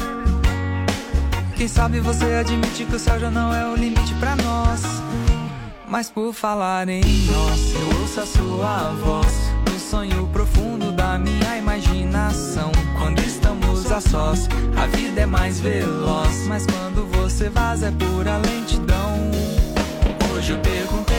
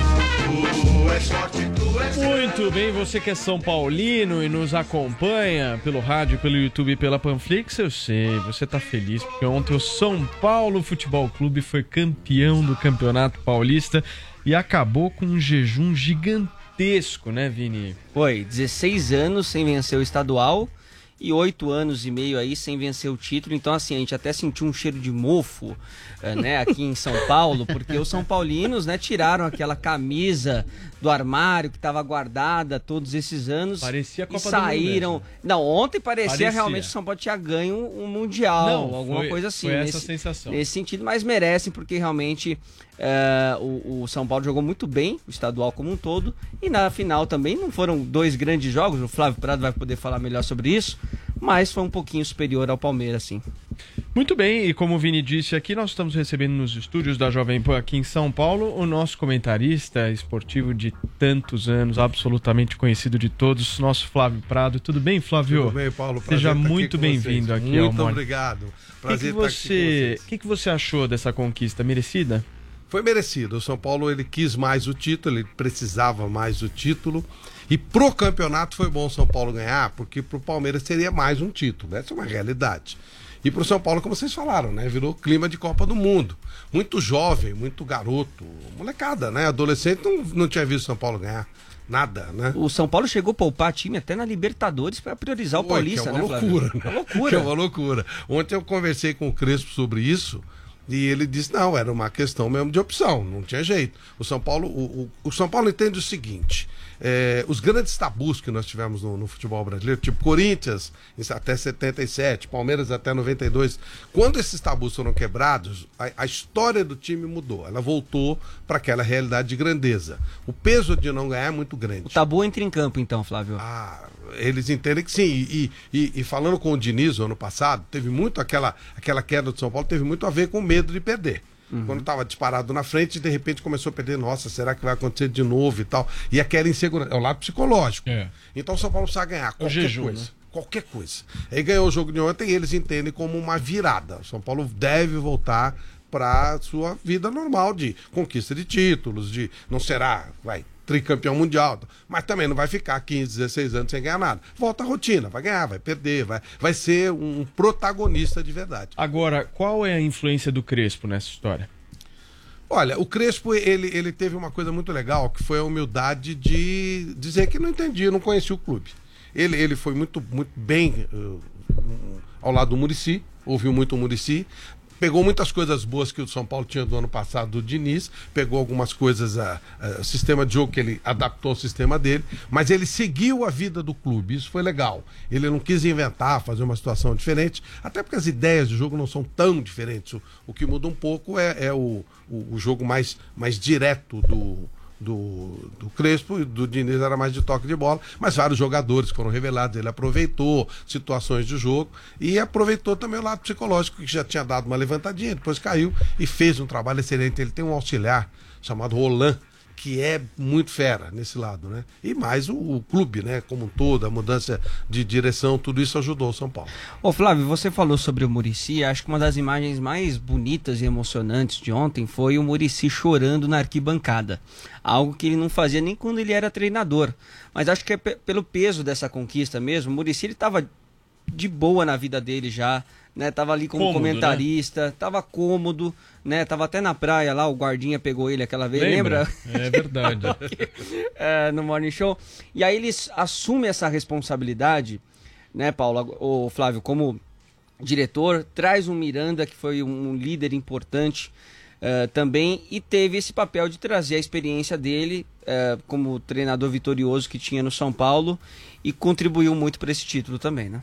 Ele entrou ontem ao vivo no Canelada e a gente perguntou isso pra ele. Pô, né, você ganhou tudo. Você tá chorando porque ganhou o Campeonato É, Paulista? é. E agora é cartola, né? Diferente. Sabe o que ele disse? Ele falou, sabe, olha, olha que coisa legal. Os meus as minhas netas me cobravam um título, que eles torciam pro São Paulo por causa dele. Meus filhos estavam falando, e aí, como é que é? A, a família dele, ele falou que encontrava pessoas na rua, Legal, falar, pô, é. traz de volta pra gente isso tudo e tal. E quando o São Paulo fez o primeiro e o segundo gol, começaram a ligar pra ele, os familiares. "Oh, obrigado, a gente conseguiu e tal. E ele foi ficando emocionado, foi ficando emocionado, foi lembrando de todo o sufoco que ele passou, todas a- as pessoas que pediam pra ele nas ruas pra ganhar título, e aí ele se emocionou demais e, e obviamente foi uma cena muito legal, foi muito bacana. Ô Flávio, e pra gente fechar, São Paulo tem chance de levar o brasileiro? Ah, eu acho um pouquinho mais complicado. É, Claro, chance tem, né? O time do ano Tem passado. time era bem pra isso? Tem time pra É, isso? Acho que não tem elenco para isso. Acho- ainda acho que o Flamengo e o Palmeiras saem na frente. O Atlético Mineiro tem um elenco maior. A gente vai por elenco. Agora, existem circunstâncias. O ano passado era um time muito inferior, um elenco muito inferior e Quase quase, ganhou, né? É. Mas dentro da normalidade, se tudo correr normalmente, ou da Palmeiras, ou da Flamengo, ou da Atlético Mineiro, que são os melhores elencos. Ô Flávio, agora vamos falar sobre quem não vai ganhar o brasileiro, o Corinthians, né? Porque realmente, né, a situação, a situação tá bem complicada. Mas Silvinho Mas ontem, ontem É. tivemos aí a informação de que o Silvinho, né, que foi lateral do Corinthians, que trabalhou na comissão técnica com o Tite também eh, no Corinthians vai ser o novo treinador. É uma grande aposta porque ele tem eh, no, seu, no seu currículo profissional apenas um trabalho que foi no Lyon, na França, e não foi bem sucedido, né? Bom, eu gosto demais do perfil do Silvinho. Desde que ele era jogador, a gente conversava muito. Ele é muito estudioso. É um dos caras no Brasil com mais titulação de estudo de futebol. E eu acho que estudar futebol faz diferença. Os técnicos argentinos são assim. Trabalhou com o Mancini também na Inter, com né? o Roberto Mancini na Inter. É, bacana. Ele, ele jogou no Barcelona, ele jogou no Um Arsenal. perfil mais moderno, né, Flávio? Ah, sem dúvida, sem dúvida. É, eu acho que ali o Lyon foi um pouquinho demais para ele, né? O, o Lyon é um time muito bem estruturado. É, e- eu nem entendi porque ele voltou, que a ideia dele de carreira era mesmo na Europa. Estava morando em Portugal e tal. Mas é um, eu gosto muito. Agora, tem que deixar o cara trabalhar, né? O elenco é ruim para danar, tem que acertar É o time. muito ruim. E eu só Não é espero. ruim, é muito. também, É muito, ontem é. vendo as imagens dele, todo elegante e tal, né? Nossa, Chique. terno bem, que ele não vá agora virar um mulambento, né? Que ele mantém o mínimo de elegância. Só né? porque é o Corinthians que tá É, falando isso? É, não vai querer. Aí quando começar a falar, é, tá muito chique, tá muito. Conheço a torcida do Corinthians. Tá muito fino, tá tal. Ó, Olha, olha só, olha o Olha lá. corte do terno, quem tá vendo a gente, né? Olha lá, e o É. Corinthians já pegou essa palavra moderno. Paulo, olha lá, Ah, hashtag é. moderno é mas ser é o o que Até o exemplo é do Paulo Matias, é né? O Paulo que Matias. ele transmite. Ninguém disse que é corintiano. Não, Paulo Matias é São Paulino É, querido. Então, eu todo mundo corintiano. jura que é São Paulino, Eu mas sou- é Eu corintiano. sou corintiano, mas eu vou te falar uma coisa, Flávio. A pandemia me Esteticamente, afastou São muito Paulino. do futebol. Ah, sim. Eu não sei, eu não sei porquê, mas, mas o futebol estava mais presente no meu dia a dia. Com a pandemia, talvez. É, eu não sei, é, o estádio sem público é uma coisa É. que pra mim conta muito, assim. Eu acho que o jogo ele perde um pouco o brilho, perde a graça. Muda, muda, muda, muda. Bom, inclusive algumas, algumas aberrações aconteceram, né? A Juventus perdeu o título, o PSG perdeu o título. Tem muita ligação com a pandemia, eu entendo assim. Ó, o Silvinho tá bonitão. Não precisa. Se perder o jogo, vão começar a falar, os eternos. não sei o Flávio. que. Eu tenho certeza que vão levar uma coisa com outra. Você sabe que ontem eu tava acompanhando né, toda a transmissão esportiva aqui da, da Jovem Pan. Eu dei muita risada com você ontem, porque o. é, chegou a informação de que por volta lá de umas sete e meia da noite a polícia começou a dispersar a torcida do São Paulo por causa de aglomeração. Só que os caras estavam reunidos desde as 10 horas da Brincadeira. Aí a polícia resolveu agir às sete e Aquele meia. negócio de mostrar serviço. Oh, agora você resolveu. Agora vai resolver o vírus. Pô, desde as 10 da manhã chegaram lá e tal. Depois eu soube por quê. É. porque o Luan teve a brilhante ideia de pegar a taça e ir lá no meio dos caras. Ah, Os caras tá. queriam invadir, levar tudo no peito. Então, Entendi. enquanto tava lá se passando o vírus um pro outro, tudo bem. Na hora que. Na taça, não. Eles protegeram a taça. Então tá bom. Paulo, então vamos terminar com o gol do que deu o título pro São Paulo ontem na Vamos voz nessa. de Nilson César. Grande Nilson César. Cruzar, Luciano vai marcar, batega! O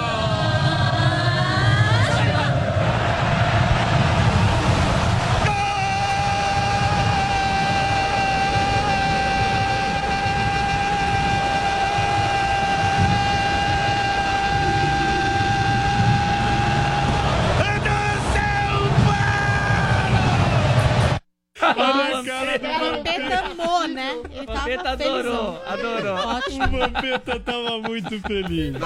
O Vampeta preferia o São Paulo. Preferia o São Paulo? Preferia o São Paulo? Só que dos mares menor. E eu, gente, depois de tanta rodagem, né? Faz, não, não. Você vai dizer assim, é, fazer uma final é diferente? cruzado, hein? Pra mim, tanto faz. Não, de verdade, de verdade, de verdade. Tanto faz. Tanto faz. Dane-se, Tanto é. faz.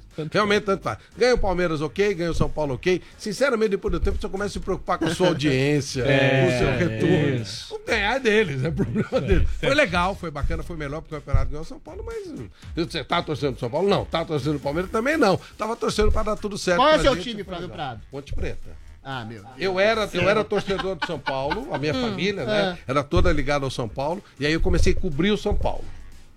Sabe aquela história? Daí, não se aproxime acabou, demais, não vai em cozinha de restaurante. É igual não casamento, se muita aproxime. proximidade gera colisão. É, sabe? Não se aproxime demais do seu ídolo. Foi mais ou menos isso que aconteceu. Entendi. Morei muito tempo em Campinas, meu pai era muito ligado à Ponte Mas Preta. mudou dirigente, mudou clube, o clube não muda. Não, não, assim. não, não, tem nada a ver com. É que. Né? Entendi. Sabe aquela Ó, coisa? agora o Adriles quer mudar o Adriles seu quer entrar time. na É história. isso. É. Volta às origens? Flávio. É, Eles falam de tudo aqui, os dois. O né? O Rogério Joel e o. Adris falam de tudo. Mas esporte Olha. é o calcanhar de Aquiles dos dois, não é, Paulinha? Não sei, o Adriles fala que entende muito de futebol. Outro dia ele falou um negócio aqui, quase mataram ele. O que, que você falou mesmo? Quem era melhor que quem? Ah, não, eu Sei. falei que o Maradona era superestimado, é lógico. Dadá Maravilha era muito melhor que Maradona. É isso, Dadá Meu Maravilha. Maradona era muito ganhou melhor uma que o Copa Maradona. do Mundo, ainda roubado. Não é, Flávio? Você é maluco? É o que a gente desconfia, Flávio, diariamente. Ele é, A gente desconfia Ganhou, uma Copa do Mundo com um gol Você de mão. entendeu, né? Onde é que tá o nosso calcanhar de Aquiles aqui. Joel Pinheiro, qual o seu time? Eu sou um santista não praticante. Quando Ah, o Santos está nas Santista. quartas de finais ali da Libertadores, daí eu assento e falo, ô, vamos acompanhar o futebol aqui. Antes disso, quando chega no Mundial. praticante. Flávio, obrigado. cara. Obrigado, obrigado. Parabéns pelo seu trabalho aí. Volta pro São. Paulo, Flávio. Valeu, Flávio. Agora é hora. Muito bem, gente. Vamos sair do esporte agora e falar de música. Isso. Bora. Paulinha, o cantor The Weeknd se consagrou era como grande vencedor do Billboard Music Awards 2021. Pois é. Fala pra gente um pouquinho como é que foi. 10 prêmios, amores, para The Weeknd. E foi meio que um tapa de luva de pelica no Grammy. Lembra Ah, que o The Weeknd tinha um probleminha ali com o Grammy? O probleminha dele era expor que no Grammy artistas negros só ganhavam na categoria Rhythm and Blues. Então, quando ele foi inscrever After Hours, que é esse álbum dele, que enfim, foi super vendido, super tocado, ele pôs na categoria de pop. Sei. E aí o que aconteceu? O Grammy esnobou ele. Então provou o ponto dele, talvez, não sei. O Adrilles, claro que vai trazer a versão dele dos fatos aqui, mas não deu nada. Tipo, não teve, não teve The Weeknd lá no Grammy, o cara que levou 10 Billboard Awards agora, né? Ó, só vou trazer um dado pra vocês. De 2011 a 2020, nenhum artista negro ganhou o prêmio de melhor álbum pop vocal no Grammy. Nenhum. Quem foi o último? Tem aí, ó, CeeLo Green, Rihanna e Beyoncé. Três, no total de mais de 50 indicados. Isso que o Bruno Mars nem configura como negro lá nos Estados Unidos, né? Porque o Bruno Mars já ganhou algumas coisas. Bom, voltando ao Billboard, voltando, voltando. Tivemos uma celebração ao vivo, né? Tá voltando, um povo aglomerado lá. Tinha umas máscaras? Tinham. Mas já tava uma aglomeração, o pessoal ali no Microsoft Theater em Los Angeles.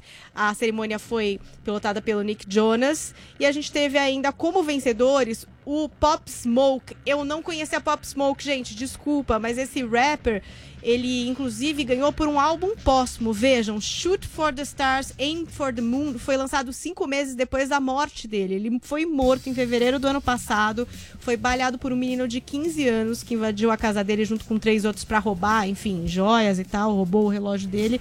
Então esse jovem rapper que agora foi premiado, né, acabou aí é, ganhando por um álbum póstumo, é, foi repercutiu, repercutiu bastante porque era um jovem talento, muito novo e tal.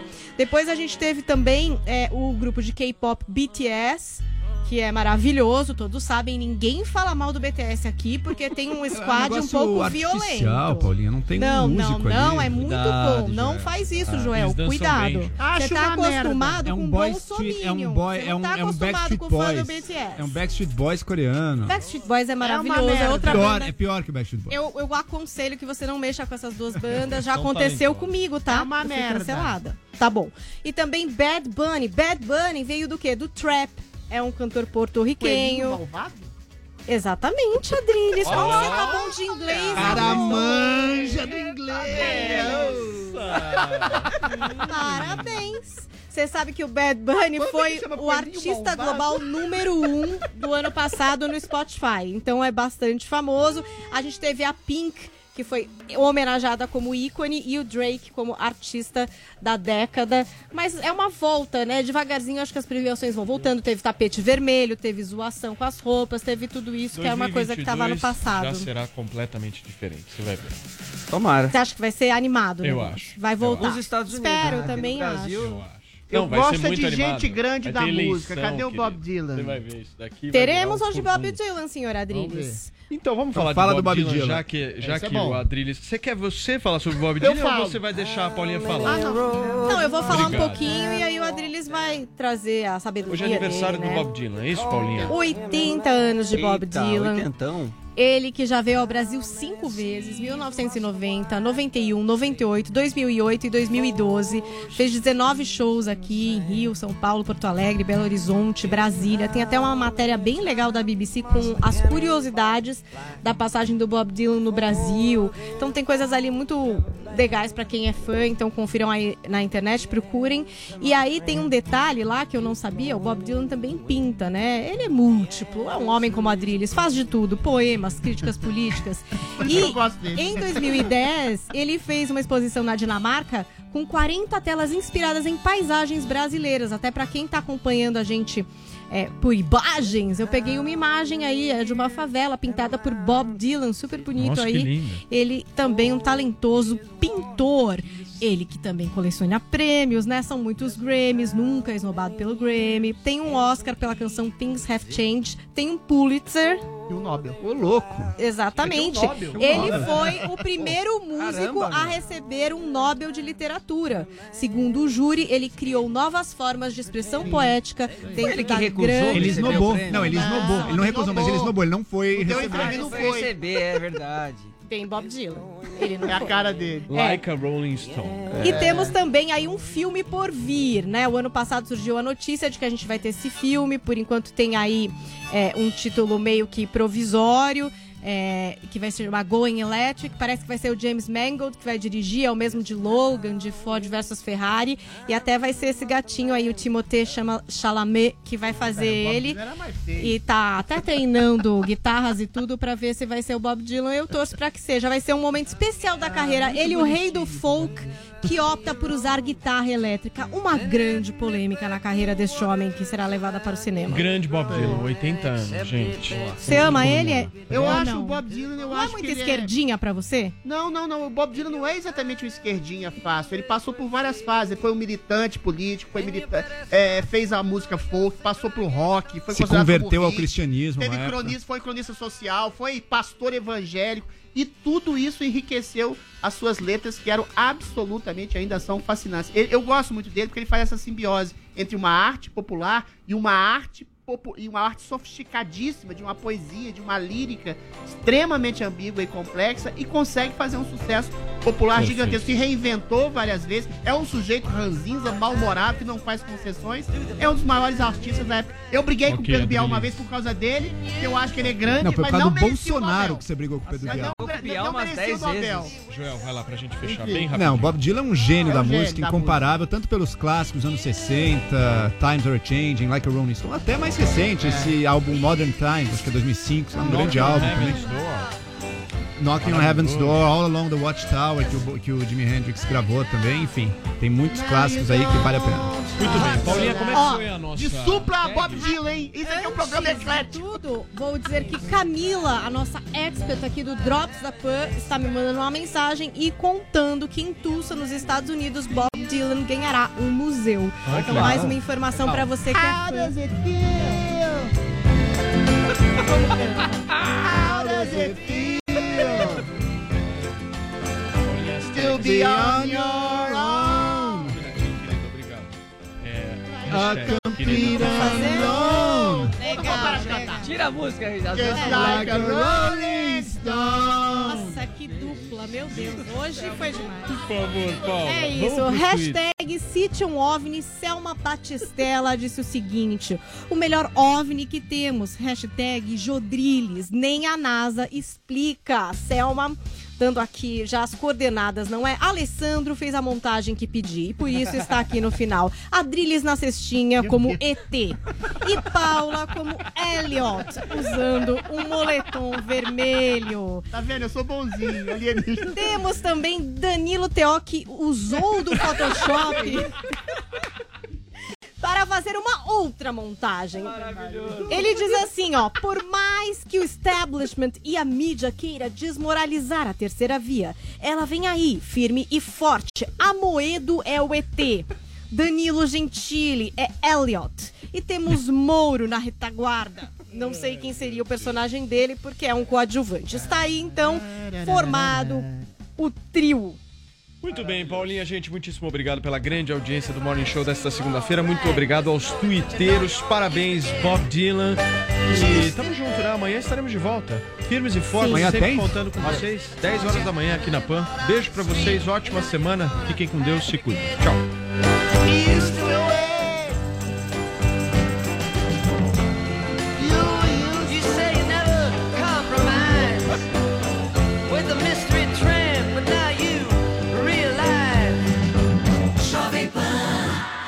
Morning Show.